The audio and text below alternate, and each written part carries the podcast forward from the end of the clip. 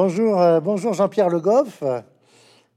J'espère que vous m'entendez bien. Vous êtes, vous êtes à Paris et, et nous sommes en, en, visio, comme on dit maintenant, euh, euh, entre, entre la station Ozone et, et, Paris. Alors, j'ai le plaisir d'échanger, de, je vais avoir le plaisir d'échanger avec vous sur ce livre, hein, Jean-Pierre Le Goff, La Société Malade, et c'est paru dans la collection Les Essais chez Stock. alors, c'est un c'est un livre qui est, euh, j'allais dire, on ne peut plus actuel, hein, ça c'est évident, puisqu'en fait, il traite euh, d'une histoire qui a une année, hein, pratiquement maintenant, euh, avec le, début du, du, confinement, de ce moment tout à fait exceptionnel que non seulement la France, mais le monde entier a vécu il y a 12 mois. on va prendre votre livre, j'allais dire, en, nous, promenant dans, cet ouvrage. Euh, votre livre, il débute dès la première ligne par la référence à, Raymond Aron. Hein. On, sait que cet auteur euh, vous importe et à son spectateur engagé. Hein, c'est titre important d'un livre de Aron. Euh, vous-même, on vous a connu et on vous sait encore engagé, au moins dans la recherche. Hein.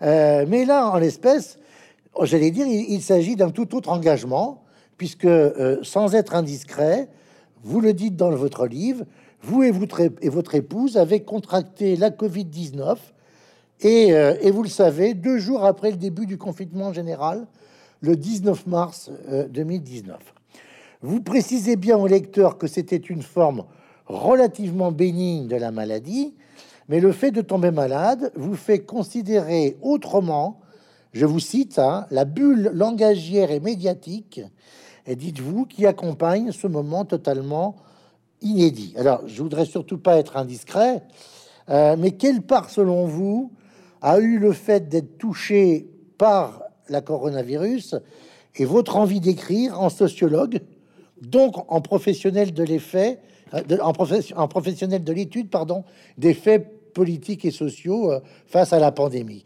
Quelle est la, dimension personnelle dans votre travail? Bah, Au départ, je dois dire que je trouvais que cette pandémie, euh, il y avait beaucoup d'écrits dessus, c'est-à-dire c'est un événement historique où d'emblée, c'était recouvert par de multiples articles, mais aussi des, beaucoup de petits livres. Ça écrivait beaucoup, beaucoup. Et donc, euh, j'étais malade, euh, j'avais, je prenais quelques notes comme ça, mais j'avais pas forcément envie de faire un livre. Et je crois que j'ai eu l'envie progressivement de faire un livre pour garder la tête hors de l'eau, d'une certaine façon, parce que quand vous êtes atteint, je prenais des notes, je ne savais pas que j'allais faire un livre, mais sur le moment, j'avais quand même le sentiment de vivre un événement au sens fort, un événement historique, c'est-à-dire un événement qui casse toutes les repères et les habitudes de pensée qu'on pouvait avoir, enfin toutes, un certain nombre qu'on pouvait avoir antérieurement. Et donc on était tout d'un coup face à l'aléa historique. Et tous les, les, schémas que vous aviez et qui pouvait demeurer, vous voyez bien que ça va pas. Alors si j'ajoute la fièvre, parce que c'est un phénomène, il n'y avait pas que la fièvre, vous êtes, vous regardez, j'avais le sentiment de regarder le monde à travers une vitre, si vous voulez, et que j'écoutais tous les jours. En plus, vous étiez confiné, vous étiez malade. Le rapport que vous aviez, j'allais dire, avec le réel, avec l'extérieur, eh bien, il passait, tout passait par ce que j'appelle la bulle. La bulle langagière, c'est une épidémie éminemment anxiogène et bavarde. Et j'étais dans un rapport très bizarre, j'allais dire, avec l'épreuve du réel, puisque l'épreuve du réel, je l'avais charnellement, mais il faut pas non plus exagérer par rapport à des amis qui, ont été euh, à l'hôpital, c'était quand même pas, euh, c'était des accès fièvres. Simplement, vous avez l'impression d'être dans un tunnel sans fin. Un jour ça va, un autre jour ça va pas. Et à ce moment-là, vous voyez le monde un peu différemment. Et je dois dire que euh, je lisais quelques articles et vous avez le sentiment, je crois qu'il faut faire attention, que le monde devient vain. Beaucoup de polémiques et beaucoup de propos de mes amis intellectuels euh, me, paraît, paraissaient hors de propos. Euh, j'en cite quelques-uns euh, dans mon livre. Et donc, c'est quelque chose, moi, je pense que pour moi, en tout cas, il y a un avant ou un après Covid. C'est pas simplement d'un point de vue santé. C'est une façon de se rapporter un milieu journalistique et, j'allais dire intellectuel qui parle beaucoup. Alors peut-être, moi, je vais pas non plus me mettre en dehors en disant attendez, moi, je sais pas du point de optique, mais qui parle beaucoup sans changer forcément quoi que ce soit à la réalité et qui a tendance à construire, je dirais, des châteaux un peu sur du sable, c'est-à-dire, mais les châteaux peuvent être bien et on essaie de faire rentrer les catégories du réel dans les cases qui sont déjà préétablies, si vous voulez. Or là, j'étais confronté à ça. Et ça veut dire que même moi, j'étais désarçonné, si vous voulez, par rapport à un certain nombre de choses.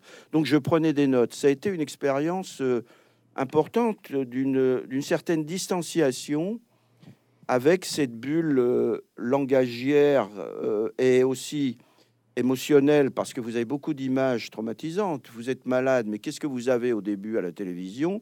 C'est quand même les cercueils, c'est quand même l'Italie avec les camions militaires, c'est tous les jours le nombre de morts qui s'étale et c'est répétitif. En plus, on ne connaît rien, enfin, on ne connaît pas grand-chose au virus au départ. J'étais avec un médecin qui donnait des, choses très différentes. Donc, vous êtes quand même assez angoissé avec ce passage. Je crois que c'est septième jour où ça peut s'enflammer. ça. Vous voyez des amis à vous qui sont partis à l'hôpital. C'est ce que j'appelle un climat anxiogène. Il n'a pas, tout le monde n'a pas ressenti pareil, parce que vous n'étiez pas atteint de la même façon. Et en même temps, le monde extérieur, vous, ça passe par l'image, ça passe surtout par la télévision, les réseaux sociaux, mais surtout la télévision pendant le premier confinement. Et donc, vous êtes dans un rapport très bizarre à la réalité, à la fois très proche émotionnellement et en même temps distancié, puisque vous êtes quand même chez vous, vous êtes spectateur. Et à travers cette expérience qui est un peu limite, si vous voulez, hein, il ne faut pas non plus l'exagérer, je pense que c'est un peu ma démarche euh, que j'essaie de, de mettre en œuvre dans le livre, c'est que c'est comme un verre grossissant d'un phénomène qui existait antérieurement. Il n'y a pas que la bulle langagière, il y a d'autres phénomènes. Les EHPAD, les vieux, on le savait, mais tout d'un coup, c'est comment dire, c'est un peu comme la, la, caricature. Les traits sont beaucoup plus nets et saillants, voyez. Et ce qui s'est passé à propos de la, mon analyse, enfin mon interprétation de cette bulle langagière, elle va bien au-delà de la pandémie. C'est-à-dire, c'est un mode nouveau dans les sociétés démocratiques nouvelles par lequel nous arrive l'événement, y compris le tragique de l'histoire qui nous arrive. Il nous arrive d'emblée dans un, dans un mode où le langage, beaucoup de polémiques, beaucoup de commentaires, mais aussi des images nous parviennent. Et nous sommes dans une situation très paradoxale. C'est-à-dire, on est en situation de proximité émotionnelle parce que quand on voit les morts ou, ou quand on voit euh, les, les morgues, par exemple, je pense euh, à Paris, etc., où les reportages dans les choses, c'est quelque chose qui est... Mais il y a un moment où ça devient répétitif, il faut faire attention. À un moment, vous saturez. Donc vous êtes en proximité émotionnelle, puis de l'autre côté, il y a une forme de... J'ai eu un sentiment d'irréalité en même temps. Alors, on, c'est très intéressant que vous posiez le, le, le, tableau, j'allais dire euh, presque le tableau clinique euh, euh, sur cette base, mais je voudrais, parce que c'est quand même un peu l'objet de votre introduction, je voudrais que euh, quelque part vous nous disiez que et vous expliquiez en quoi cette, cette pandémie, elle n'est pas arrivée euh, sur euh, une société dans un pays comme la France. Alors, elle est arrivée dans, dans, le monde entier, mais il se trouve que en France, j'allais dire, elle tombe sur une société que vous qualifiez vous-même ou un pays morcelé et ingouvernable, avec euh, des grèves contre la réforme des retraites euh, qui font suite à la violence des Gilets jaunes et à ce que disent les Gilets jaunes de l'état de la société française. Enfin, vous reprenez les travaux de, de Fourquet, etc., hein, sur l'archipélisation, des territoires que vous dites toujours aussi perdus pour la République, un sectarisme grandissant de jeunes activistes minoritaires qui empêchent euh, des tenues de conférences à l'université, une identité malheureuse en quelque sorte, et vous reprenez Finkielkraut. Alors, euh, et comme vous dites, page 17, la pandémie a été et reste fortement, fortement anxiogène, sans pour autant être aussi meurtrière que d'autres dans le passé qui n'ont pas entraîné le même type de réaction. On a l'impression à vous lire que la pandémie, elle tombe sur un pays qui est déjà malade. Oui, c'est tout à fait ça. Elle tombe dans un, dans un air du temps qui est qui est quand même assez décomposé. Je compare par rapport à d'autres épidémies. Bon, je pense que c'est 57 et 68. Exactement. Alors, faut regarder le nombre de morts, etc. Mais c'est une période totalement différentes. C'est ça qui est intéressant, parce qu'elles n'ont pas du tout été perçues de la même façon, alors qu'il y a eu quand même des morts. Pourquoi? Je pense que le contexte socio-historique, on était en pleine période de Trente Glorieuses. Bon. Et il y avait une espèce de dynamique historique. Je dirais pas que le pays était non plus unifié, il y avait des luttes, il y avait des grèves, mais il me paraissait beaucoup moins morcelé, si vous voulez. Et puis, il y avait la croyance, l'espoir dans une marche de l'histoire vers toujours plus de progrès. C'est-à-dire la question du progrès économique et social était quelque chose qui portait l'avenir en avant, avec un avenir qui avait, je parle 69, 70, juste avant la crise de 73, 74. on était encore au départ dans les 30 glorieuses, avec une forme d'insouciance. Et puis, si je remonte un peu plus en arrière, après la guerre, il fallait profiter de la vie. Il y avait, euh, on, a, il y a la société de consommation et de loisirs qui a été un élément moteur, avec l'idée d'un bonheur qui pouvait exister et les malheurs qui pouvaient euh, advenir, comme ces épidémies de grippe, étaient vus. D'ailleurs, les documentaires de l'époque euh, le prend sur un ton qui n'a absolument hmm. rien à voir avec le ton actuel eh ben, c'est bien le signe, quelque part, qu'on n'est pas du tout dans le même contexte social historique et que la société est beaucoup plus anxiogène qu'auparavant, pour, ne serait-ce que pour une raison, c'est que même avant, il n'y avait pas trop d'avenir collectif discernable. Mmh et qu'il y avait des replis auxquels on assistait dans ce manque d'avenir discernable collectif, des replis à la fois individuels et communautaristes, je dirais, de défense par rapport à cette espèce de... je pense, je, j'emploie souvent la formulation, un pays qui ne sait pas, qui ne sait plus d'où il vient et où il va. Mmh. Et euh, dans ce, dans ce moment-là, le présent devient existentiellement flottant. Il, est, il y a l'activisme, il y a des tas de choses qui se font. Et là, ça intervient précisément sur une société morcelée qui s'est déjà un peu déconnectée de l'histoire et qui, à mon avis, a mis un peu hors, le, hors, de, hors de son champ, de son horizon, le tragique et la possibilité de pandémie, mais aussi la mort de masse. Le tragique était revenu par le biais euh, des attentats, ça n'a rien à voir avec la pandémie, mais même là, on avait de la difficulté à, admettre, par exemple, qu'on avait des ennemis. On avait mis un peu la mort hors de côté.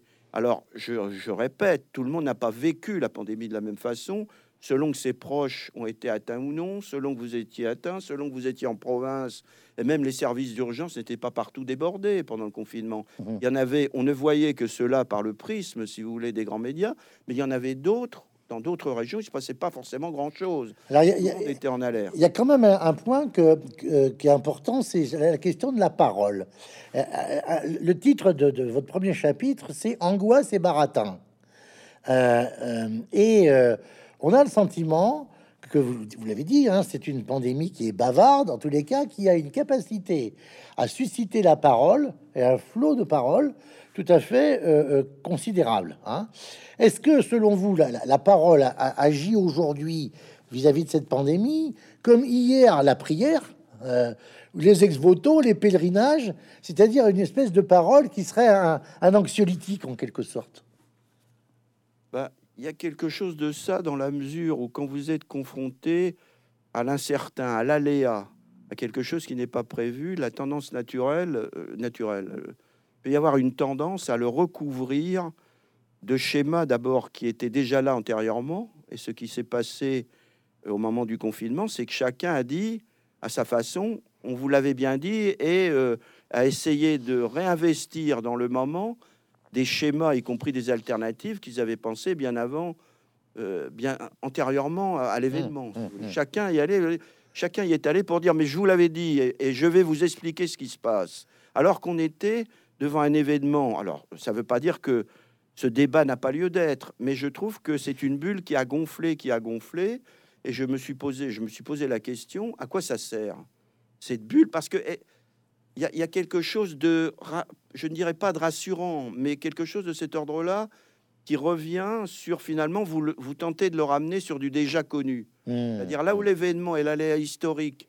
désarçonnent les certitudes, etc., eh bien, immédiatement, il faut chercher des causes assignables. Et donc, vous remettez et vous faites rentrer le réel dans des cases qui sont déjà là.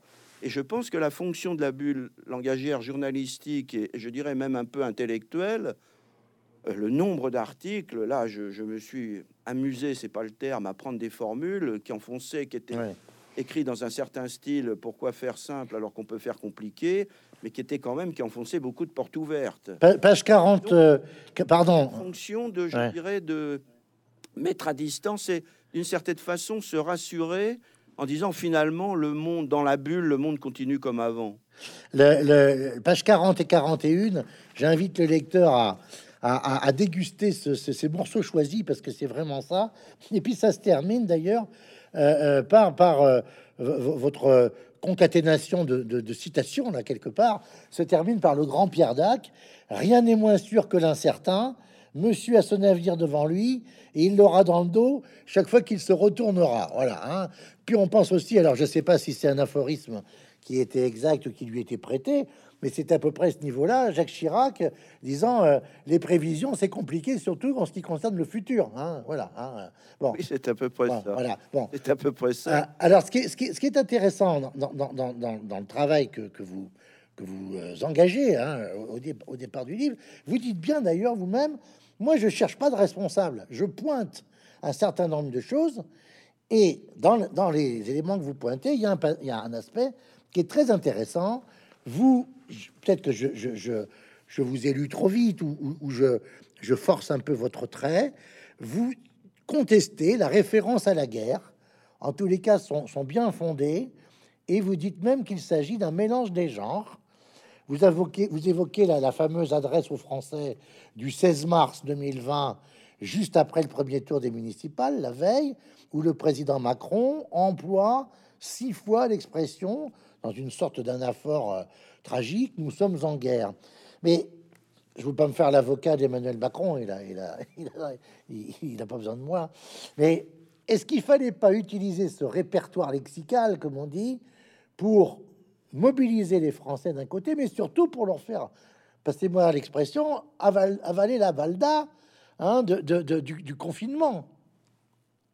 Oui, il y a peut-être effectivement une dimension de cet ordre-là, mais je pense que cette, ces déclarations ont contribué à développer un climat anxiogène euh, qui ne permettait pas véritablement un recul réflexif permettant de d'apprécier plus sereinement, parce que c'est quand même la fonction de l'État, mmh. pas de rassurer, mais au moins d'une parole qui soit un peu auquel on puisse se, référer sans être forcément dans une logique de peur et d'angoisse.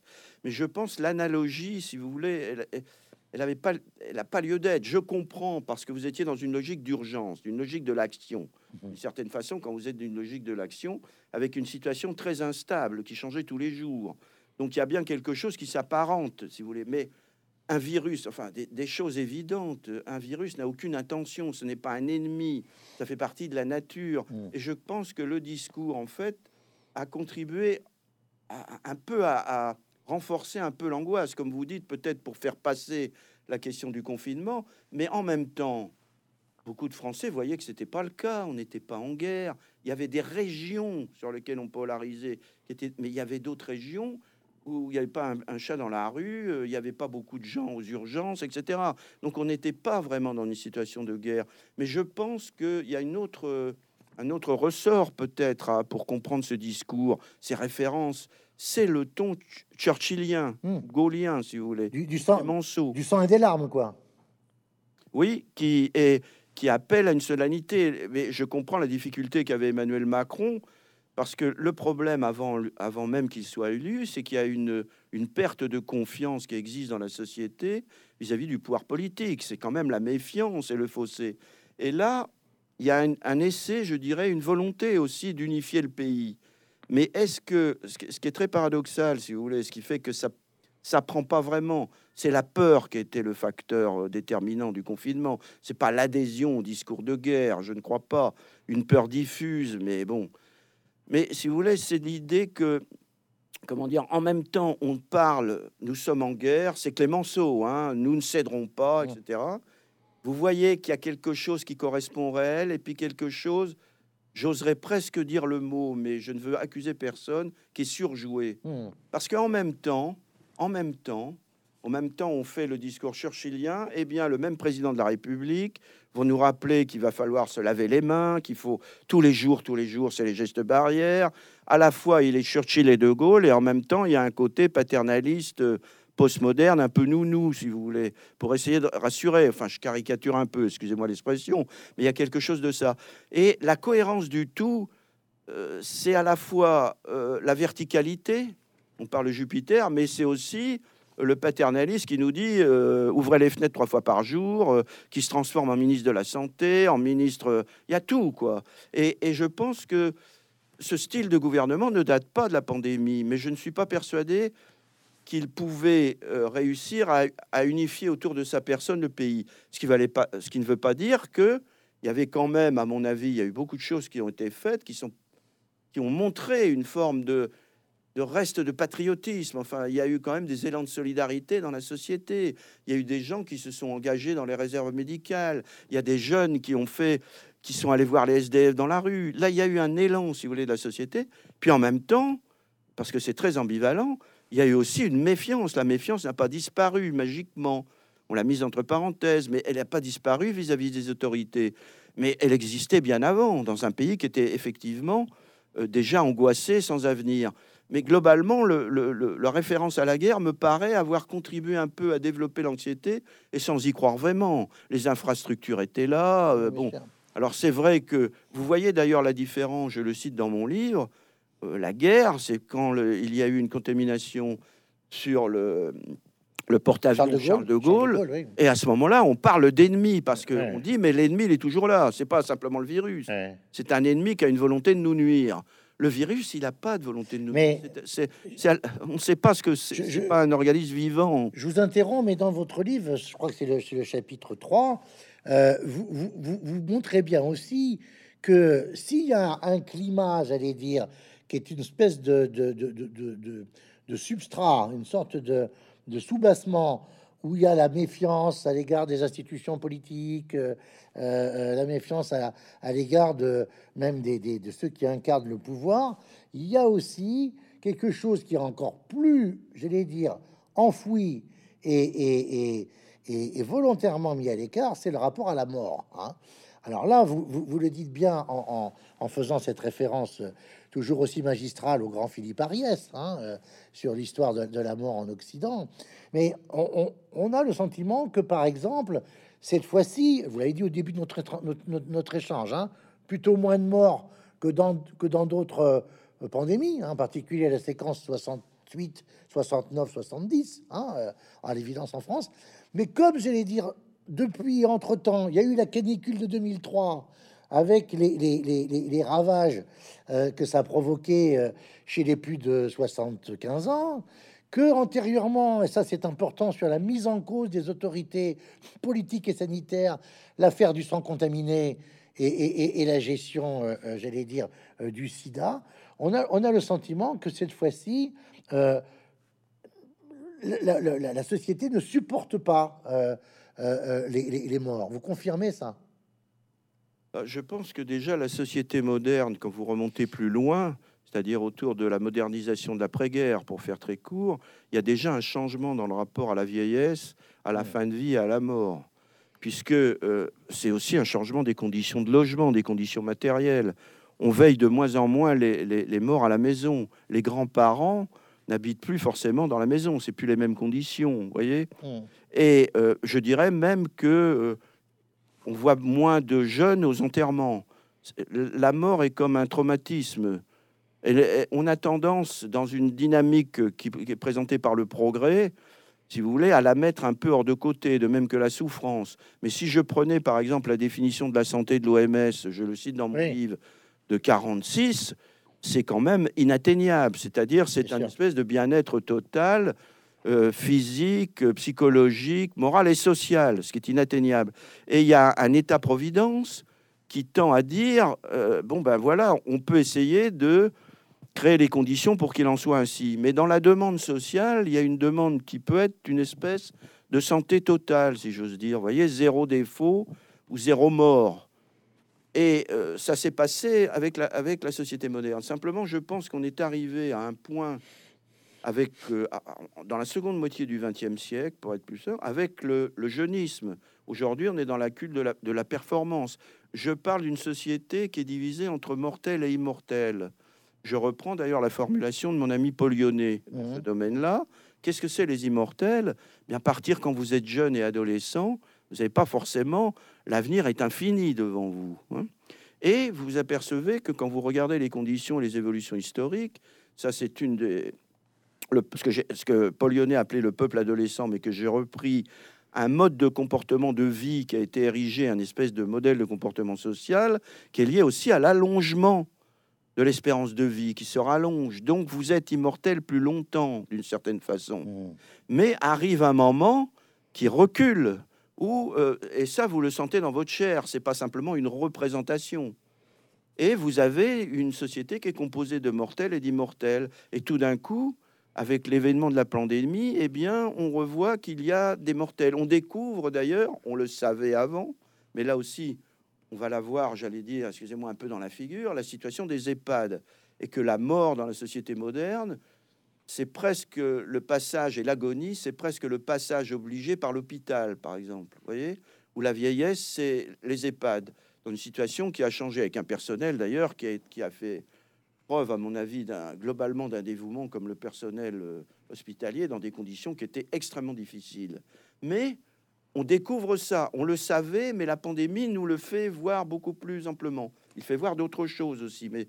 Et donc, cette société ne peut, sur le moment, parce qu'il va y avoir une tentative pour recouvrir ça, hein, parce qu'on ne peut pas vivre non plus constamment dans, dans ce rapport à, à la vie, à la mort. Mais on redécouvre une condition, le tragique de la condition qui est liée à la fois à la finitude, mais aussi, je dirais, le tragique au sens euh, de l'aléa et d'une espèce de, de malheur qui nous tombe dessus, au sens grec.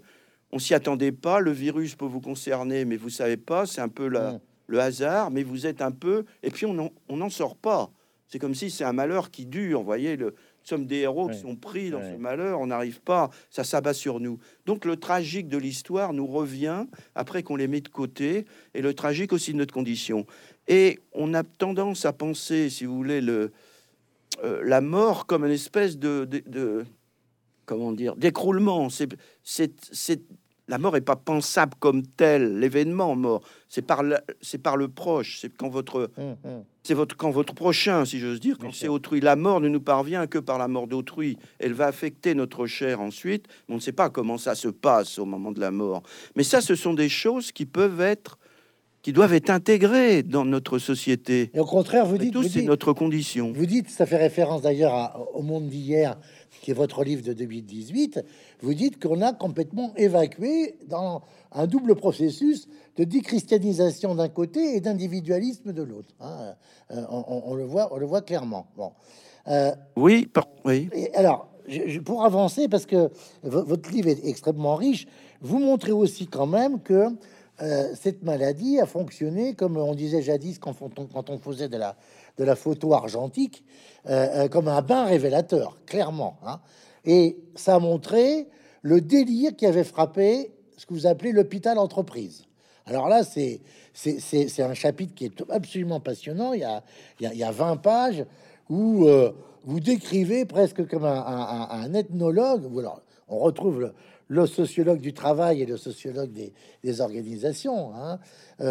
Ce, dispositif avec des tableaux Excel, des indicateurs du pilotage, des modes euh, euh, de gestion, la fameuse taxation d'activité, etc., etc., etc. Tout ça pour aller dans le mur en termes de euh, capacité à prendre la mesure d'un aléa, comme vous dites, mais non plus sur la société, mais sur le système de soins. Oui, absolument. Alors, je pense que moi, j'ai regardé le management et la fameuse tarification par activité. Mais euh, c'est pas l'ensemble du problème de l'hôpital, puisque vous avez aussi une désorganisation bien antérieure avec les 35 heures. Oui. On a plaqué les 35 Vous le heures comme si c'était une entreprise, etc. Ensuite, je pense qu'il faut reconnaître que la santé a un coût. Ce n'est pas, à mon avis, je ne nie pas ça. Simplement, je pense que les méthodes qui ont été introduites à l'hôpital et le mode de management peut toujours se réclamer de la nécessité des économies. Mais enfin, quand vous regardez les choses de façon très concrète et que vous restez pas au grand discours de la mobilisation de la ressource humaine, de la nécessité euh, de faire des économies, d'être plus efficace, quand vous allez dans le détail, vous apercevez un côté ubuesque. Il n'y a pas d'autre mot. Mais je l'avais déjà repéré avant, il y a longtemps, euh, dans un certain type de management. Or, le problème, c'est que ce type de management, il y a un mécano absolument que je trouve vraiment invraisemblable. Bien sûr, il y a une dimension informatique, bien sûr, il y a un jargon dans les professions. Mais là, ça devient absolument incroyable. Que vous produisez des boulons, des, des, voitures, vous avez l'impression que le patient, ben, il est rentré dans des, dans des catégories. Est-ce qu'on peut rentrer des patients dans des espèces de, de catégories qu'on peut appliquer à n'importe quel produit, si vous voulez? En sachant une chose qui est fondamentale, c'est que certes, on peut, on regroupe dans des catégories de maladies, de malades homogènes, des groupes de malades homogènes, mais chaque cas, et ça le médecin vous le dira, est particulier. C'est-à-dire sur un même maladie, vous avez un organisme qui est unique et qui ne réagit pas de la même façon. Deuxièmement, et le deuxième point est aussi important, c'est que ce qui fait sens, ayant quand même euh, pas mal fréquenté les EHPAD, les hôpitaux, j'en ai beaucoup discuté avec des agents hospitaliers, c'est quand même la relation.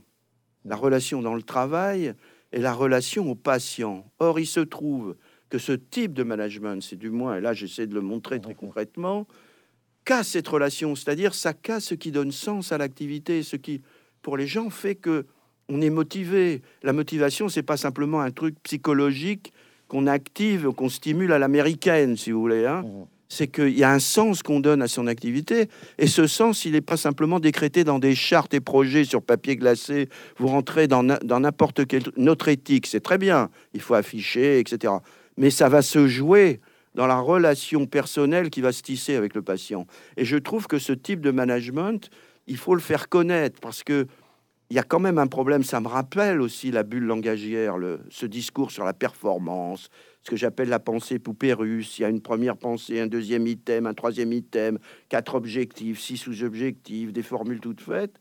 Ça me fait penser aussi à la bulle, à cette espèce de chose où on, est, on parle sur le réel, on n'est pas vraiment dans le réel. Vous voyez mmh. C'est un peu la même chose que la bulle langagière. Quand j'ai commencé mes études sur le management, je me suis toujours posé la question mais à quoi ça sert? Il y a une espèce de, féminisation du réel. Alors là, par contre, que les contradictions, elles sont là. Alors par contre, là, on a le sentiment, en vous entendre, et puis euh, pour avoir aussi euh, vécu euh, cette dernière année, que quelque part, la, la, pandémie, elle a permis je dis pas quelque chose malheur est bon, et puis surtout, j'entends pas qu'il y aurait comme une espèce de, de, de, de, jugement de Dieu qui serait positif du tout. Mais on a le sentiment que la, la, maladie, parce que justement elle a fait exploser ces tableurs Excel, ces cas, ces quantifications, ces typologies, elle a réintroduit de l'humain là-dedans, dans, les rapports soignants soignés. C'est et, ça se traduit même entre soignants et société. C'est toute cette métaphore assez étrange, les applaudissements le soir à 20 h ça, ça L'explication que vous en donnez, vous, euh, euh, euh, sociologue, c'est quoi ça? Bah, Moi, je parle, enfin, je pense en termes sociologiques simplement, je pense que ça a montré toute l'ambivalence d'une société qu'on aurait, pu, qu'on aurait pu croire quand même totalement, comment dire, repliée sur elle-même. Mmh. On a vu quand même des ressources de générosité, ce que j'ai appelé des réserves d'humanité, qui se sont développées dans la société elle-même. Et il y a une capacité d'auto-organisation y compris dans les hôpitaux, y compris avec certains directeurs d'hôpital d'ailleurs, qui ont collaboré, pas partout, hein, mais et il y a une comme si la société euh, devant une difficulté, parce qu'il y avait quand même une certaine forme de bureaucratie, une gestion difficile, eh bien, a essayé de développer l'initiative, a pris elle-même des initiatives de solidarité ce qui permet de voir que c'est ce que j'appellerais une forme de patriotisme au sens noble du terme, vous voyez mhm. Et alors qu'on aurait pu croire que tout ça avait disparu avant. Simplement, la vraie question, c'est ce que ça dure. Dans tous les moments de l'histoire, les moments critiques de l'histoire, où il y a un événement, vous avez à la fois, ce qu'avait dit d'ailleurs le Premier ministre, vous avez le, j'allais dire, le côté sombre de l'humanité qui apparaît, parce que les délations, enfin, tas de choses aussi, hein, mais de l'autre côté, vous avez le bon côté. Et c'est, bon, faut savoir sur quoi on s'appuie. Et je pense qu'on peut. Et ça, ça donne plutôt, euh, je vais dire, un espoir. Mais le, problème de fond, est-ce que ça dure au-delà de la, de la pandémie? Et je crains que non, en même temps. Parce que vous citez, par exemple, les applaudissements. Ça, c'est le premier moment d'une espèce de remerciement de la société, d'un lien collectif. Je ne vais pas faire d'analogie, mais rappelez-vous les, les manifestations après les attentats de Charlie Hebdo où on a brassé la police, et il y avait une grande, un grand mouvement national, un sursaut, et est-ce qu'il a duré Alors, je ne veux pas être mmh. pessimiste, je pense qu'il faut lucide, je n'ai pas de, de, pronostic, mais je sais que il y a des forces sur lesquelles on peut compter quand il y a un pays qui est face à un événement. Et je ne vais pas faire d'analogie euh, avec la guerre, parce que mmh. c'est pas la même mmh. situation, mais on, est quand même comme ça. Donc c'est là-dessus qu'on puisse... Euh, il y, a encore des réserves d'humanité dans la société, et je pense que le problème de la bulle langagière et du prisme que donne un certain type de médias, euh, comment dire, peut donner une vision unilatérale de la société, ou qui n'insiste que sur ce qui ne va pas dans une logique j'allais dire, de d'addition des victimes qui existent, qui ont des droits. Mais quand vous avez une vision de la société qui serait simplement victimaire ayant des droits, euh, c'est très difficile à gouverner un pays comme ça, parce que vous pouvez prendre les séquences de des victimes qui demandent d'être connues, ce qui est tout à fait normal. Il y a une libération de la parole, etc. Mais c'est pas ça qui fait une dynamique historique, si vous voulez. Alors, ça ne veut pas dire que. et, là, je pense qu'on a vu des choses, euh, par exemple, le fossé des générations dont on. On va, on va, y venir à propos. On va y venir à propos de, à la fin de. Mais il a été un peu dépassé. À la fin de notre conversation sur, en particulier, le, thème actuel qu'on entend beaucoup de la génération sacrifiée. Mais, mais je laisse ça pour que vous en parliez peut-être un peu à la fin.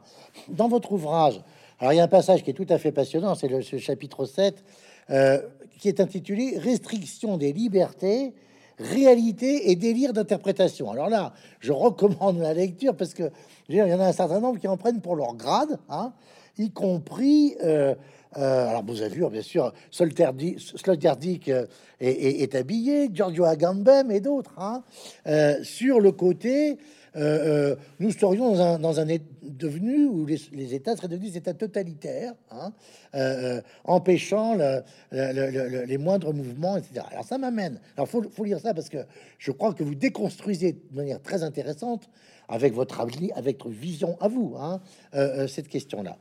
Mais je voudrais qu'on termine peut-être, avant de terminer, qu'on aborde un autre chapitre qui est la question centrale de la relation entre le savant et le politique. Alors, vous voyez, je fais volontairement référence à, à, Max Weber hein, euh, euh, euh, et au, dialogue entre le politique, les politiques et les scientifiques, parce que ça, quand même, ça a pris une dimension assez exceptionnelle. Hein. Vous parlez de la multiplication des instances scientifiques de consultation. Vous expliquez que les politiques sont soit devenus contre leur gré des experts scientifiques, soit ont été complètement à la remorque euh, des décisions scientifiques. Euh, et, j'allais dire, euh, ça, il y a même un, sous-titre de votre chapitre, c'est La science à tout faire. Hein, voilà, un point d'interrogation. Expliquez-nous un petit peu votre, votre lecture là, parce qu'elle est vraiment passionnante. Alors, il y a déjà le premier confinement a été marqué dans une situation inédite et instable et évolutive. Il y a une demande tout à fait légitime des politiques pour essayer, c'était la moindre des choses, de prendre l'avis des, des experts de Macron, euh, le président Macron parlant de ceux qui savent. Bon. Et il y a eu une décision qui a été prise de confinement général du pays sur la base de projections mathématiques du développement de la pandémie. Je crois d'ailleurs que le président du conseil scientifique a dit que c'était pas forcément euh, la bonne solution, mais c'était une logique de moindre mal dans une situation d'incertitude. Et sur le fait, avec l'angoisse que les hôpitaux ne pouvaient pas absorber les cas. C'était ça. C'est-à-dire que la décision du conseil scientifique, faut jamais oublier qu'elle a été faite sur la base d'une méconnaissance, on ne connaissait pas encore grand-chose, et d'autre part d'un manque de moyens flagrant je dirais, d'un manque de moyens matériels. Et donc, il y avait des choix à prendre. Alors, on peut discuter de ces choix, mais ça, c'était le premier moment. Mais ce qui est apparu, c'est que quand vous suivez le début, ben, effectivement, les, il y a eu un certain nombre de, décisions politiques qui suivaient les, les, décisions scientifiques. Et très vite, la polémique est montée. Je pense évidemment au professeur Raoult avec les masques, mais plus largement.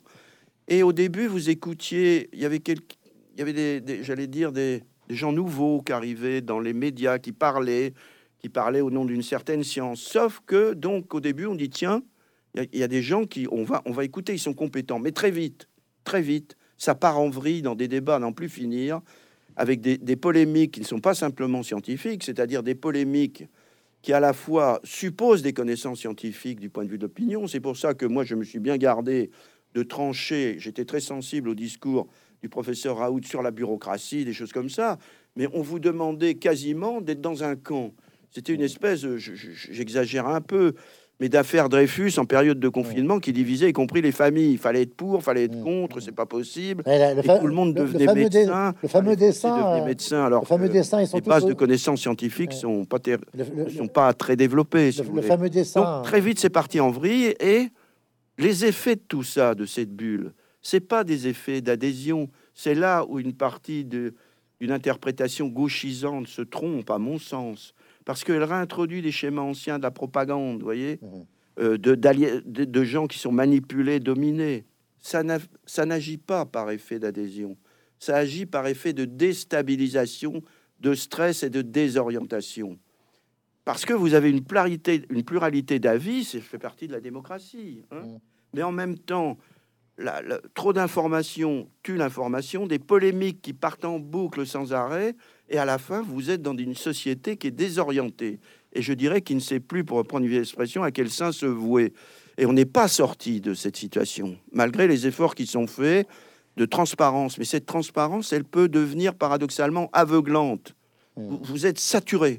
Et à un moment, vous dites, ce qui peut d'ailleurs favoriser le terreau en disant, c'est peut-être pas par hasard tout ça. C'est peut-être pas eh, par hasard. Et là, vous avez le complotiste qui arrive. Je, je, vous lis parce que euh, le passage que je vais lire, qui est pas 193, euh, résume complètement ce que vous venez de dire à propos du, du, comité scientifique. Le recours à un comité scientifique dans la gestion de la pandémie n'a pas échappé à cette ambiguïté dont vous parlez juste au-dessus. Il a été mis en place dans une situation où la méfiance envers les dirigeants politiques et les institutions existait de longue date, on en a parlé. Le fait est que ce dispositif n'est pas parvenu à restaurer la confiance envers les politiques et les scientifiques, mais a eu tendance à l'éroder un peu plus. C'est-à-dire, en gros, tout le monde y a perdu dans cette histoire. C'est-à-dire que là où les politiques pensaient trouver chez les scientifiques une espèce de bouée de sauvetage, finalement, euh, pour le coup, le virus a, atteint euh, les, deux communautés. Hein, voilà. Euh, alors, je, termine, on va terminer hein, sur la, question de la, de, la modernité et, et de l'après, parce que c'est la fameuse histoire de l'après. On a tout le temps le sentiment, d'ailleurs c'était aussi dans les, dans les propos du chef de l'État, hein, euh, euh, que le monde euh, d'après ne sera pas, qu'on ne ressemblera pas au, monde d'aujourd'hui, au monde d'hier. Bon, voilà. on a en tête la fameuse phrase de Welbeck qui, qui est passée en boucle. Hein. ça, sera, ça sera différent, ça sera pire, etc. Bon, ben, bref. Là, aujourd'hui, on, entend dans la, bulle euh, langagière et médiatique cette expression de, génération sacrifiée. Bon. Je voudrais savoir ce que vous en pensez, très, très sincèrement. Vous vous en traitez pas vraiment dans le livre, hein, euh, euh, mais, mais, mais c'est quand même, je crois, un point important pour, pour, pour, le sociologue que vous êtes.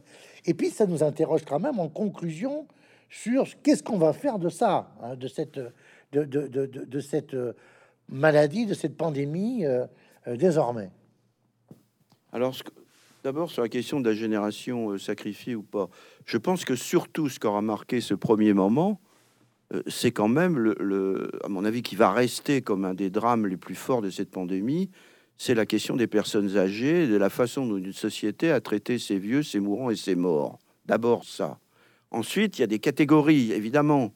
Mais si vous voulez, la, catégorie des jeunes, on découvre aussi à travers cette pandémie la situation qui existait, une forme de précarité des étudiants, plus précisément. Et il y a eu d'ailleurs un certain nombre de mesures dont je me réjouis. Simplement, la fracture, il faut distinguer ça de la fracture générationnelle. Elle, bien, ces, ces, éléments-là vont se greffer. La fracture générationnelle, elle existait avant.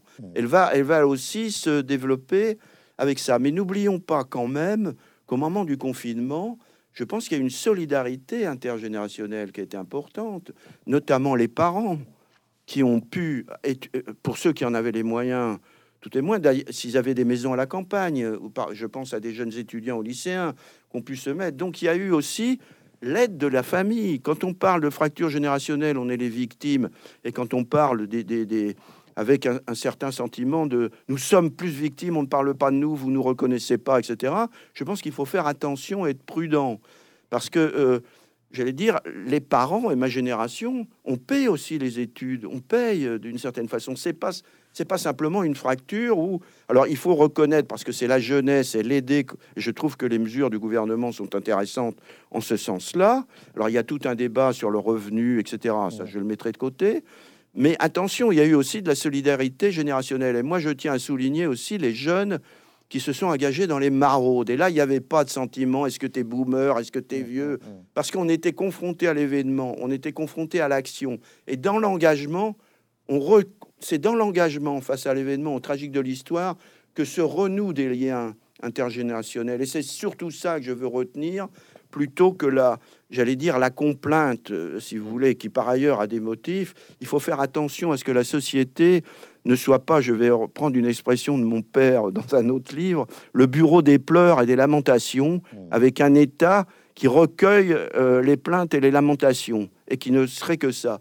Ben oui, bien sûr, il y, a des, il y a du malheur, si vous voulez. Oui, l'État doit aider, mais en même temps, il y a des ressources de vie et d'humanité, et il y a aussi à prendre l'initiative sans attendre forcément. Sinon, on s'enferme dans une posture où la société euh, risque de ne plus avoir euh, de dynamique, ou simplement on attend tout de l'État. Ce n'est pas possible. Je suis pour que l'État intervienne, aide, mais il y a aussi une autonomie de la société dans sa dynamique propre. Et ce qui fait l'autonomie, la dynamique de la société, c'est aussi une façon de se positionner et de s'engager dans la vie, et pas simplement de se poser d'emblée comme une victime. Disant ça, je répète, parce qu'il faut faire très attention qu'il y ait des victimes, qu'il faut les aider, qu'elles ont des droits. On, termine. On ne peut pas en faire une posture générale. Je, crois que c'est moi une des leçons positives, parce que je parle dire. simplement sur un aspect négatif, C'est ça. Est-ce que ça va durer? Alors l'avenir, je n'en sais rien. Je pense qu'il y a des choses qui ont déjà bougé. Le télétravail, mais là aussi, il faut rester prudent. C'est pas la révolution du télétravail le, télétravail est valable pour certaines catégories professionnelles qui ont des capacités d'autonomie, qui ont des conditions de logement. Tout le monde ne demande pas ça, tout le monde le vivre de, façon très différente. Je prends le vélo, la vélo révolution. Voyez, alors ça, c'est les modes. C'est gentil, si vous voulez. Je suis pour le vélo, les trottinettes, mais enfin, à Paris ou ailleurs, euh, euh, l'hiver, il y a aussi des personnes plus âgées, de 70 ans, 80 ans. C'est pas les trottinettes et le vélo. Vous voyez, il y a des tas de choses qui ont été dites un peu superficielles, à mon avis, qui sont pas forcément fausses. De même qu'un retour possible pour certaines catégories dans les villes moyennes ou à la campagne, un autre type de rapport à la nature, là aussi qu'il faudrait euh, discuter. Mais tout ça, oui, ça bouge, mais ça forme pas, comme cela a été dit de façon, à mon avis, un peu irresponsable, la grande rupture. Plus rien ne sera jamais comme avant. Ça, je n'y crois pas. Ça, ça, on, a, on, a, bien compris que vous n'êtes plus vraiment dans, dans l'eschatologie. ça, on, on, le connaît, on, le savait aussi par vos ouvrages précédents.